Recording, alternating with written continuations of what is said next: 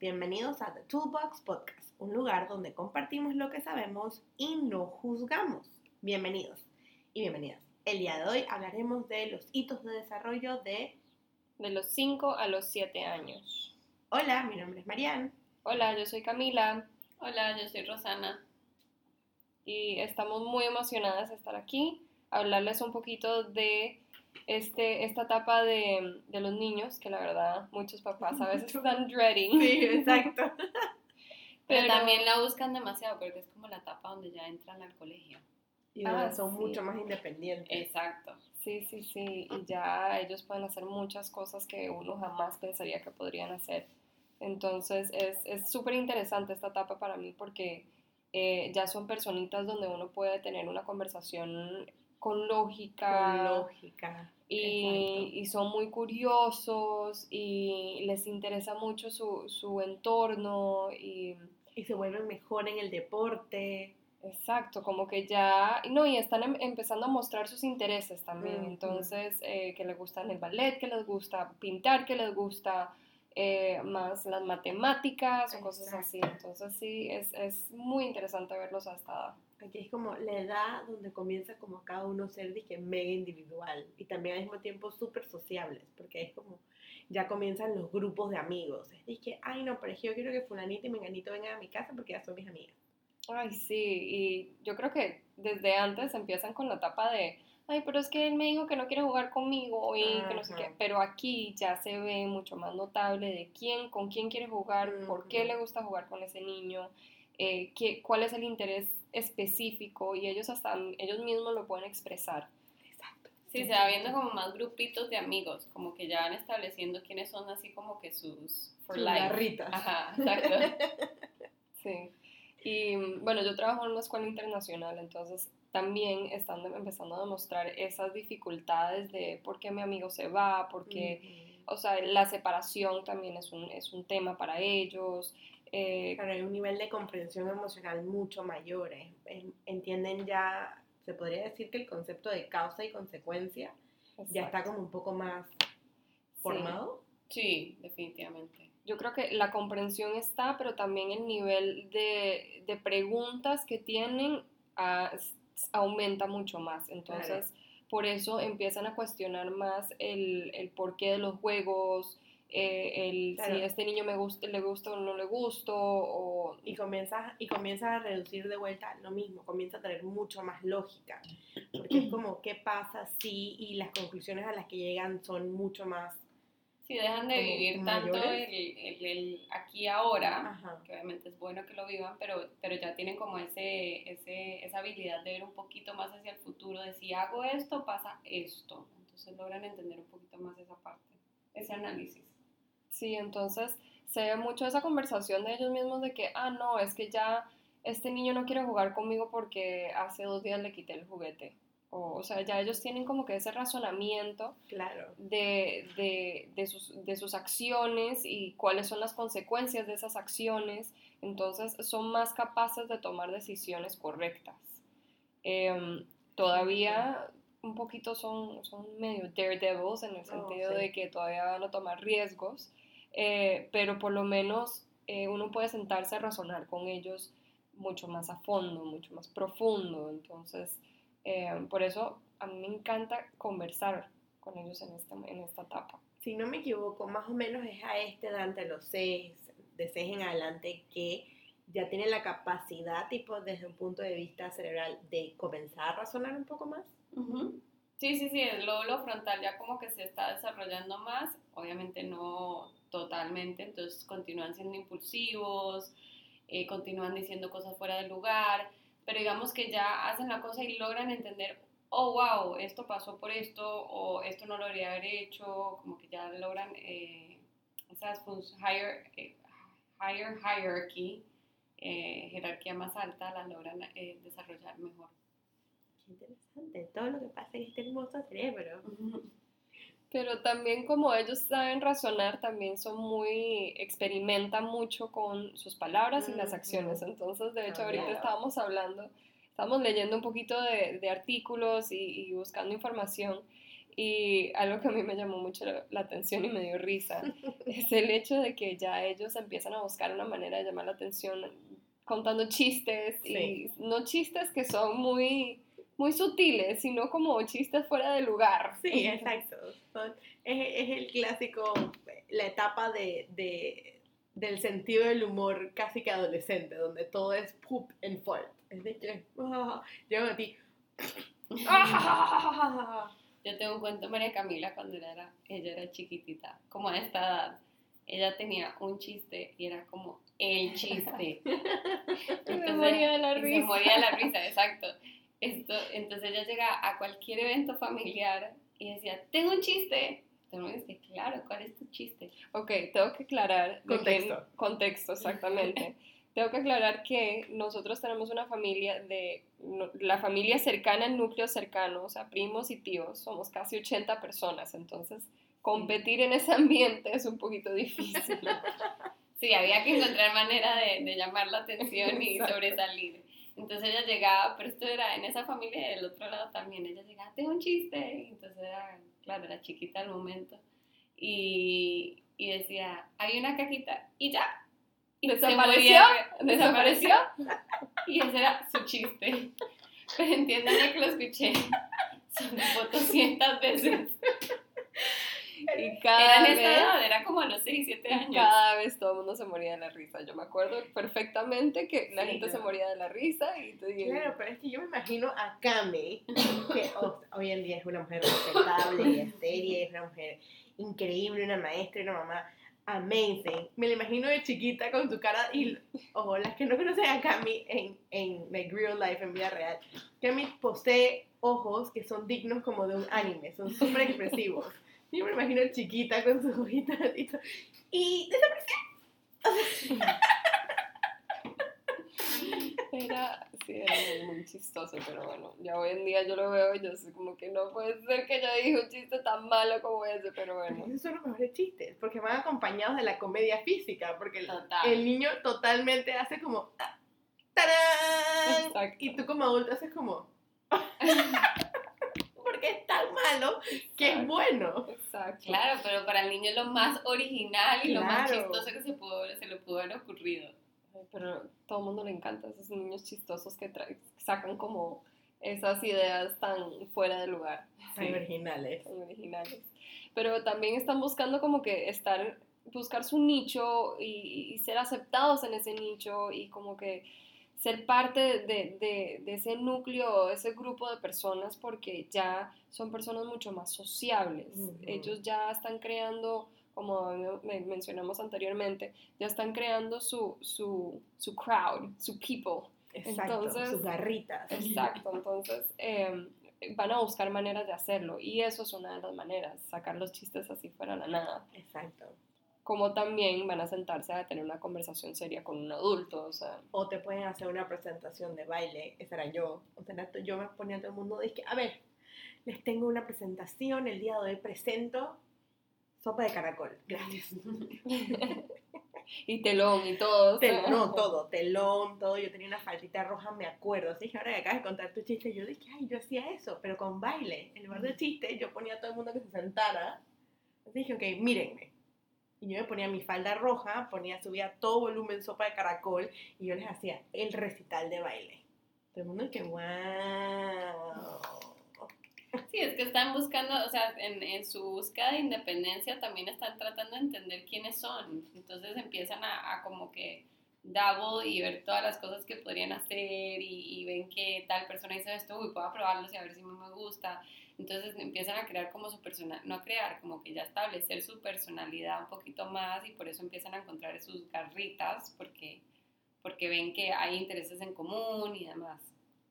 Sí, entonces eh, es importante que uno empiece a, buscar esos intereses en ellos y, como que explotar esos intereses. Y escucharlos. Y escucharlos, sí, 100%. Y, tratar de buscar la manera de ayudarlos a entender su mundo alrededor porque también como son capaces de razonar, también tienen momentos de histeria porque todavía están aprendiendo a controlar sus emociones, controlar eh, sus cuerpos em, y también algo que ellos en este momento, aparte de su curiosidad del medio ambiente, es la curiosidad de sus cuerpos. Ah, sí. que también va vinculado, o muchas veces lo podemos, va de la mano con los chistes. De la nada te salen y que, ¡Hola, mira mi pipí! Exacto. y es de que, no, o sea, no, no quiero ver tu culete, o sea, no, gracias, no. Y yo creo que este es un tema un poquito sensible para muchos papás porque, eh, bueno, la parte sexual y la parte de, de- de nuestro cuerpo, la fisiológica, eh, no se habla mucho porque siempre ha sido algo un poco un tabú, un poco tabú, eh, pero es de suma importancia empezar a hablar del tema con los niños a tan temprana edad porque Oh, lo- sí. le estás enseñando lo que es el respeto a tu propio cuerpo. Exacto. Y qué mejor manera que ellos en ese momento que están tan curiosos. Entonces, eh, sentarse a hablar con ellos, explicarles, sí, es que los hombres y las mujeres son diferentes. eh, y no, no tanto de la sexualidad, porque sino no... de la fisionomía, de qué parte de tu cuerpo se llama. Sí, porque muchas veces al tener este tema como tabú, crecemos con este, como con una carga negativa de no, no, mi cuerpo no es lo suficiente, mi cuerpo no esto, el cuerpo del otro es diferente al mío, pero el de él o ella es mejor, o sea, también va vinculado con autoestima y confianza, que en estas edades comienzan ya como la autoestima se comienza a sentir como un poco más formada, por así decirlo. Exacto. Sí, yo siento que en el conocimiento está el poder y eso explica desde chiquititos. O sea, si, si ellos tienen conocimiento de su propio cuerpo y el cuerpo de otros en general, o sea, como dicen ellas, de forma de anatomía, este, les, va, les va a empoderar mm, hablar del tema, sentirse cómodos diciendo siento esto, siento lo otro, algo me está molestando O alguien me tocó aquí. aquí. Exacto. O sea, es, es, es, eh, poder. No, el otro día estaba leyendo un, un post en Instagram y me pareció un poco interesante de una mujer ya grande, fue a donde su doctor le dijo, le dijo todo lo que le tenía que decir, pero había un tema en específico que todavía ella no se sentía cómoda hablarlo. Em, al final de la cita se lo dijo a su doctor y el doctor le dijo como que, wow, qué bien que me lo dijiste porque la verdad es un tema de que tenemos que, que- que tocarlo. Entonces, si ya desde, desde una temprana edad le estamos enseñando al niño a hablar de, de, de- su, de su cuerpo de manera natural, entonces ya eventualmente podemos evitar cualquier daño, cualquier, em, cualquier abuso. Exacto.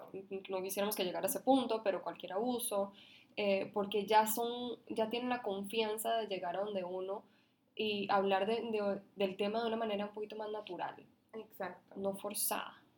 Que yo creo que eso es lo que siente hoy en día muchas, Sí. muchas personas, como que es algo Forzado, como algo pesado. exacto. Y, y la verdad, el cuerpo es, Natural. es natural y es Todo el mundo tiene uno, ¿no? Al igual que vamos al baño a hacer pipí, popú, también hay otras necesidades que tenemos. Entonces, Exacto.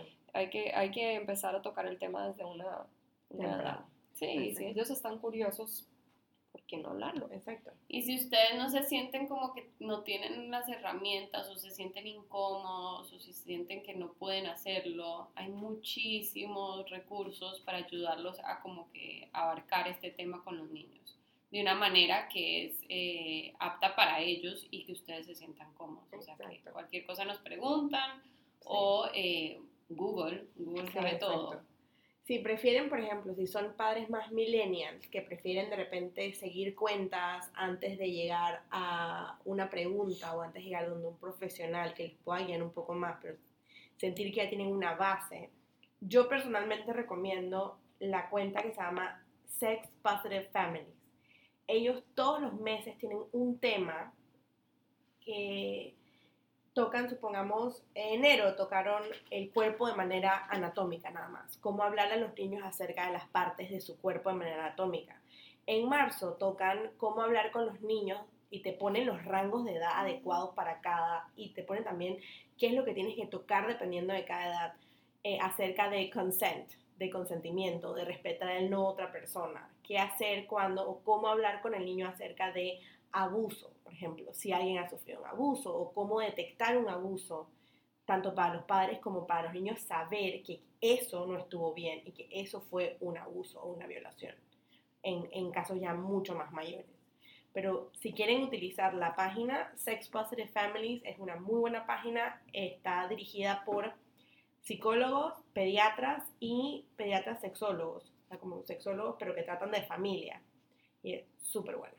Muy interesante, la verdad vale la pena eh, informarnos y saber un poquito más de cómo, cómo manejar estas situaciones, porque em, yo siendo mamá primeriza, sí, sí me intriga o, o sí me da miedo, me da un poquito de miedo, a veces hasta utilizar las palabras correctas o si digo algo de más o entonces es muy importante eh, buscar esas herramientas para saber qué decir y cómo decirlo en el momento adecuado. Entonces, y a qué edad también, exacto. Y si necesita más información sobre eso, entonces nosotros también podemos darles eh, cualquier cuenta que puedan seguir o, cualquier eh, artículo que puedan leer. Exacto. O a, a dónde los podemos dirigir también. Exactamente. Bueno, pero aparte de eso, eso no es lo único. Como muy serias y muy deep. sí. Eh, aparte de eso, también son niños que están empezando toda la parte eh, de escolaridad. Ellos ya empezaron el preescolar y ya pasaron por esa etapa donde, donde están aprendiendo a jugar con sus compañeros y todo eso, pero ya cuando empiezan los 5 o 6 años, empiezan el kinder. Kinder, y primer grado, exacto. Que, bueno, aquí en Panamá kinder eh, hay bastantes exigencias escolares, académicas, eh, entonces eh, sí tenemos que darles el apoyo adecuado. Totalmente. Rosana no está muy de acuerdo con este tema. No, yo no estoy de acuerdo. O sea, no, a ver, que hay que tener exigencias, por supuesto, y requisitos y, y todo, y, y etapas que el niño tiene que cumplir, por supuesto. Pero siento que la escolarización en general, no estoy hablando específicamente solo de Panamá, sino en general, se ha adelantado al punto que están pidiéndole mucho. Demasiado, le están pidiendo demasiado. A, ese cerebro a una edad muy temprana, como que no están, no están yendo de la mano el desarrollo del cerebro con lo que se les está pidiendo. Aparte de que también no se toma en cuenta las diferencias de edades dentro del salón, porque hay niños que cumplen los seis años a finales de año y o hay otros que los cumplen al principio. Entonces hay en estas edades, y yo creo que lo mencioné en el episodio pasado, en estas edades la diferencia es grande, es oh, abismal en el cerebro. Entonces, eh, sí hay que tener cierto como, como un, paraguas, o sea, hay que tener cierta flexibilidad en cuanto a los niños dentro del salón. No, y, y, uno como maestro también tiene que capacitarse en el sentido de, de diferenciar entre las, las, necesidades de cada niño. Entonces, y poder hacer las adecuaciones dependiendo de cada niño y cuál es tu salón de clase también. Claro, pero eso sí somos nosotras. Ustedes como papás también Em, es, es, importante ayudarlos, pero también preguntarle a sus maestras o, a, algún especialista eh, cómo apoyar al niño en, este, en esta etapa tan importante, porque ellos van a empezar a escribir, van a empezar a leer. Oh, sí. Em, que de hecho ellos empiezan a, a, leer mucho más rápido de lo que están, le pueden escribir. No estoy hablando de los trazos per se, o sea, la, la, la formación de las letras ya lo están logrando, pero la gramática, la eh, eh, spelling, se me fue como se dice en español, la ortografía, el deletreo, eh, se ve un poquito más atrasado. Entonces, no se estresen cuando su hijo esté leyendo una oración completa, pero no la pueda escribir cuando ya se lo. Exacto. Recordemos también que el estímulo de lectoescritura siempre comienza y cuando estamos en preescolar, en edades mucho más temprana siempre comenzamos por los sonidos y eventualmente llegamos a los trazos y eventualmente llegamos a la composición de las letras. Entonces, do not freak out. Exactamente. Sus emociones son válidas, pero do not freak out, por fin. Exacto. O sea, expónganlos a la lectura, expónganlos a, a, lo que es la escritura, pero también expónganlos a otras actividades que también le van a desarrollar todas esas habilidades que eventualmente las van a necesitar para poder leer y escribir. Exacto. Y como mencionamos en el episodio pasado, acuérdense también que para poder escribir hay muchos músculos involucrados. Entonces es importante gatear, tirarse del zurra ir al parque buen rato. ¿Por qué? Porque no solamente las manos están involucradas o los dedos, los músculos de los dedos están involucrados en la escritura, sino también los brazos, el pecho y la espalda. Entonces, es muy importante también ir de la mano con actividades de motora gruesa, parque, fútbol, piscina. Todo va de la mano, todo tiene que ser integral. Exactamente. Digo, el lenguaje, o sea, el lenguaje empieza desde chiquititos y eh, el lenguaje va a afectar como leen y como escriben. Así Ujú. que, o sea, todo lo que sea hablando, viendo, preguntando, explorando espacios nuevos, los va a llevar a adquirir un mayor lenguaje, por ende, a la hora de leer y escribir les va a ir mejor. Go. No, y, ahora que estamos hablando del lenguaje, em, bueno, el lenguaje de ellos está bastante extenso. Oh, sí, esos vocabularios están largos. Exacto. Y ya comienzan a tener como un sentido gramatical, ya los tiempos de los Es- están sí. como acercándose a lo correcto. Y ya hablan de tiempo, o sea, ya están Sí. empezando a hablar de tiempo y, y de futuro y de pasado y, ayer, ajá, y hoy, y mañana. y más tarde y cosas así que, que antes de, de, de esta edad ellos no, no lo lograban, no entendían muy bien qué estaba pasando alrededor. Exacto. Pero sí, tienen mucho más vocabulario Oh, sí. y mucho más adquisición de vo- vocabulario. O sea, aunque la etapa donde adquieren más vocabulario es de los, de los 2 a 3, Como una cosa dos así. a tres es adquieren más vocabulario. Esos verbos y esos tiempos de tantos erróneos. Pero, No, pero ya, ya digamos, para los 5 o 7 años, entonces uf. ya los verbos están cambiando, ya ellos Sí. saben conjugar los verbos y exacto. las oraciones tienen mucho más sentido. Que va vinculado con lo que habíamos dicho anteriormente. Ya todo comienza a tener un poco más de lógica. Es como, como un Tetris. Ya Ajá. todo se va acomodando, entonces todo va creciendo. Es una hermosa torre de complementos. Sí. La motora. No hemos Ah. mencionado mucho la motora. La motora Gruesa. gruesa. Gruesa, la motricidad, perdón, la motricidad. Disculpen, discúlpenos, discúlpenos. Ese es el cerebro. Sí. Bueno, la motricidad fina y la motricidad gruesa, esos son dos eh, temas completamente diferentes. Pero Ujú. la motri- motricidad gruesa, ellos ya están logrando demasiados milestones que uno Oh, está sí. como que no, se va a caer, se va a quebrar, se va... No. No, Bueno, no. sí, pero Sí, no. se pueden caer, pero ya están, esos huesos ya están más resistentes. Exacto. Ya empiezan a brincar mucho más alto, Sí. empiezan a tomar riesgos de saltar de, un, de una altura mucho más Es alta. cierto, el sentido, de, el sentido visual de la profundidad ya está ahí, o sea, está de que puedo ver hacia dónde voy y qué tan lejos está. Sí, es cierto. No, y, y también pueden hacer cartwheels, que es Ay, su sí. mayor ¿Cómo les dicen ustedes? Media luna. Media luna. Media luna, exacto. Yo Em, nunca logré, es más, yo hasta el suelo hoy no sé cómo hacerlo. ¿En serio? Sí, pero es que yo Siendo bailarina y todo. Siendo ¿En bailarina y todo, en serio. Puedo hacer cinco piruetes si quieres, aquí, ya, de jazz o de ballet, pero nunca he podido hacer un cartwheel. Eh, Eso me pasa cuando eres una niña de apartamento y tu, y tu única actividad motora sí. gruesa es bailar y saltar por ahí. Dije, Es ¡wow! importante salir, es muy importante salir. Sí. Escúchenme a mí, yo soy una niña de apartamento. Yo nada más iba a Taboga los tres meses de vacaciones, ahí hacía desastres y después regresaba a estar en mi apartamento de vuelta. No, pero ahora que estabas mencionando lo de, lo de, ya están conscientes de su entorno también, porque ya esquivan las, las otras personas mucho más fácil, Sí, ya pueden también jugar los objetos, pueden jugar touch Ya sí. pueden atrapar, ¿no? Sí. O sea, bien. Pueden atrapar. Mejor. Y cosas más chiquititas. Sí. O sea, antes eran pelotas más grandes y contra el cuerpo. Ellos Ujú. ahora ya pueden lograr usar sus manos de manera en que atrapan bien. Ujú. Antes no podían. Y también la lanzada, ya pueden tirar, o sea, pueden lanzar objetos de distintas maneras. Tipo, pueden lanzarla tipo béisbol De su costado, pueden lanzarla desde arriba, pueden lanzarla al aire y patearla. y con una mano, con Sí, dos ya hay como manos. más intención al, lanzar, o sea, lo hacen con más, y con más fuerza, con ¿no? mucho más fuerza. Y no sí. solo lanzar, sino cualquier movimiento grande, o Sí. sea, ellos corren con una intención, están atrapando con una intención, tiran con una intención, como que ya tienen algo claro de lo que está pasando, no es voy a hacerlo porque voy a hacerlo. O sea, ya, Exacto. Y tienen más equilibrio.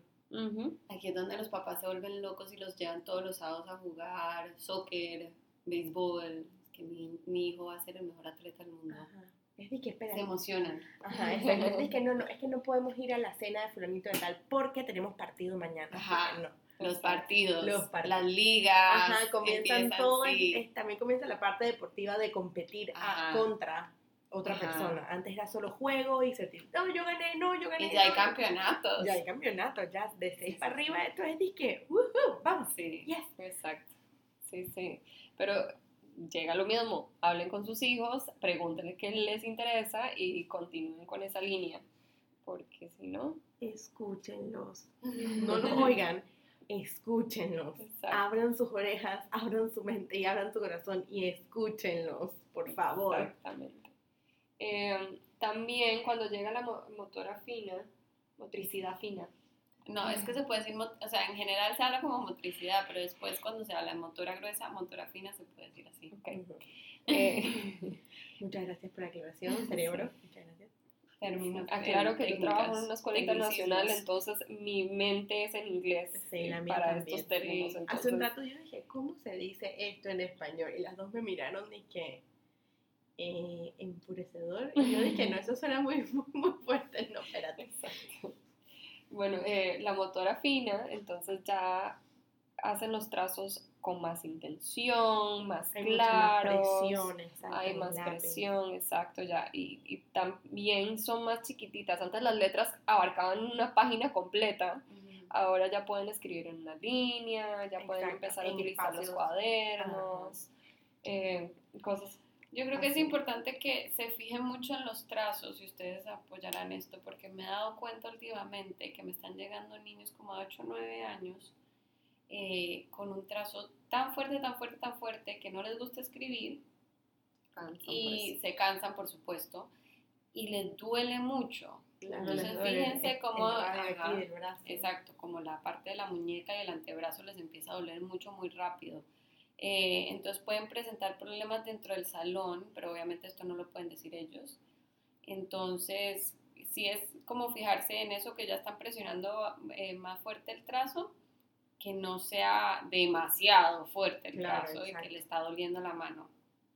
Sí, Eh, sí, eso es importante de ver. Sí, Pero desde, desde chiquititos hay que fijarse en esas cosas porque oh, sí. eh, es que hay niños o que lo trazan muy suavecito o que, o que lo hacen de manera ma- más, más fuerte. Entonces hay que trabajar ahí, eh, supongamos, si un niño traza muy suavecito, tipo podemos trabajar, explotar las bolitas del papel este que es súper satisfying.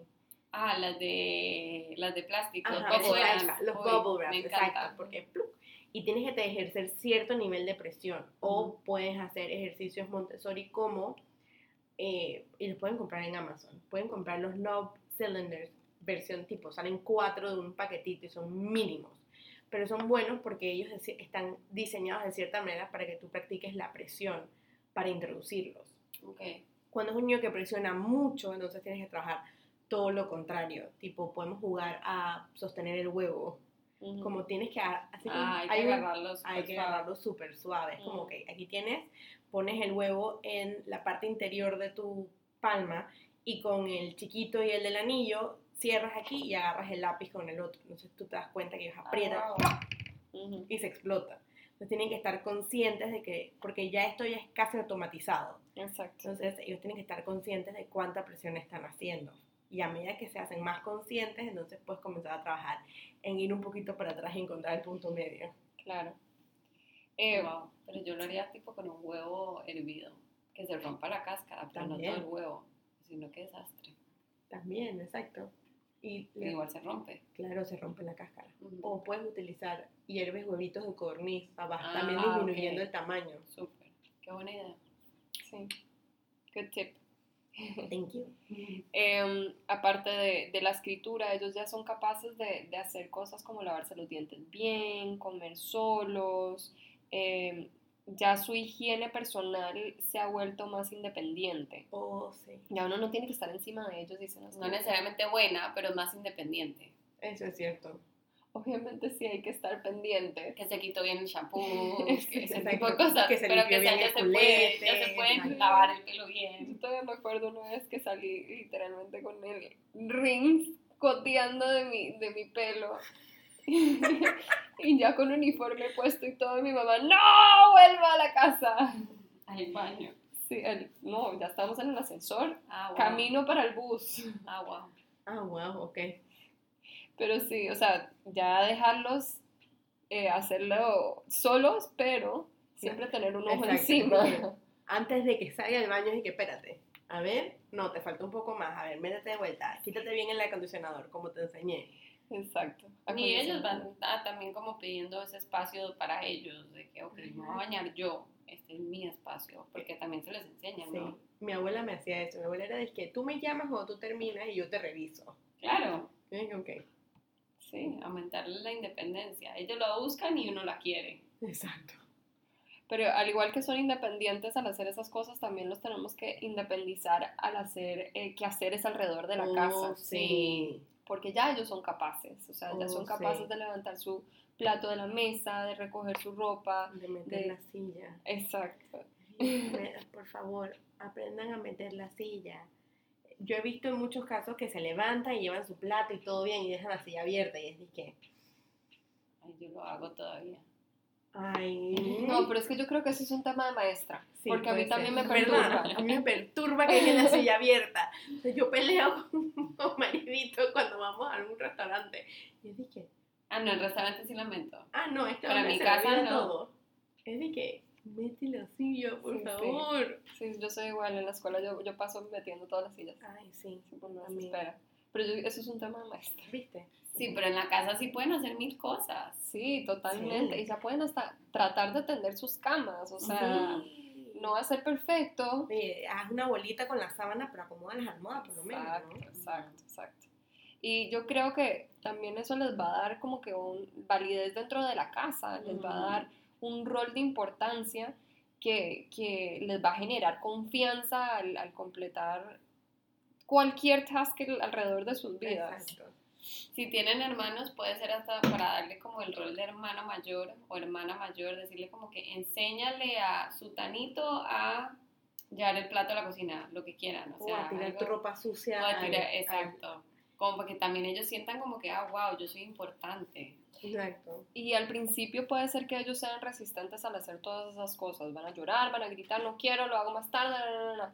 Pero si lo hacen de manera constante, ya se vuelve un hábito. Y entonces esos son hábitos que, bueno, yo personalmente como mamá me gustaría inculcar en mi hija. Claro. Entonces, háganlo constantemente y ellos ya se van, van a hacerlo hasta automático. O sea, van a terminar de comer y van, se van a levantar y van a llevar el plato Exacto. directamente a Porque se vuelve automatizado. Hay que confiar en ese cerebro. Exactamente. Sí, pues si no llegan a los treinta y pico de años y todavía no saben levantar un plato de la mesa. Ujú. Eso pasa mucho. Oh, Sí. sí.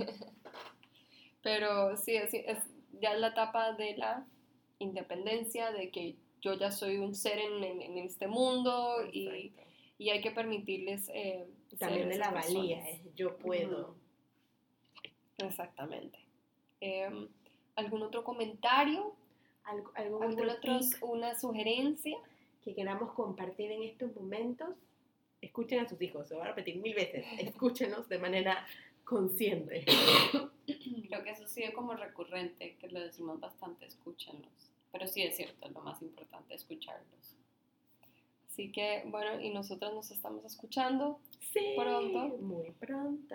Em, este es el, el último episodio el de, último este- episodio. De esta de temporada, ¿verdad? Sí, señoras. Ujú. Em, pero si tienen alguna pregunta, alguna duda, nos pueden escribir a The Toolbox, Toolbox, wow, me trabé. The toolboxpty.gmail.com o a nuestro, no- nos pueden mandar un DM en nuestro Instagram de Y nos estamos escuchando muy pronto. Pronto, pronto, pronto. Con una nueva temporada very soon, coming at you.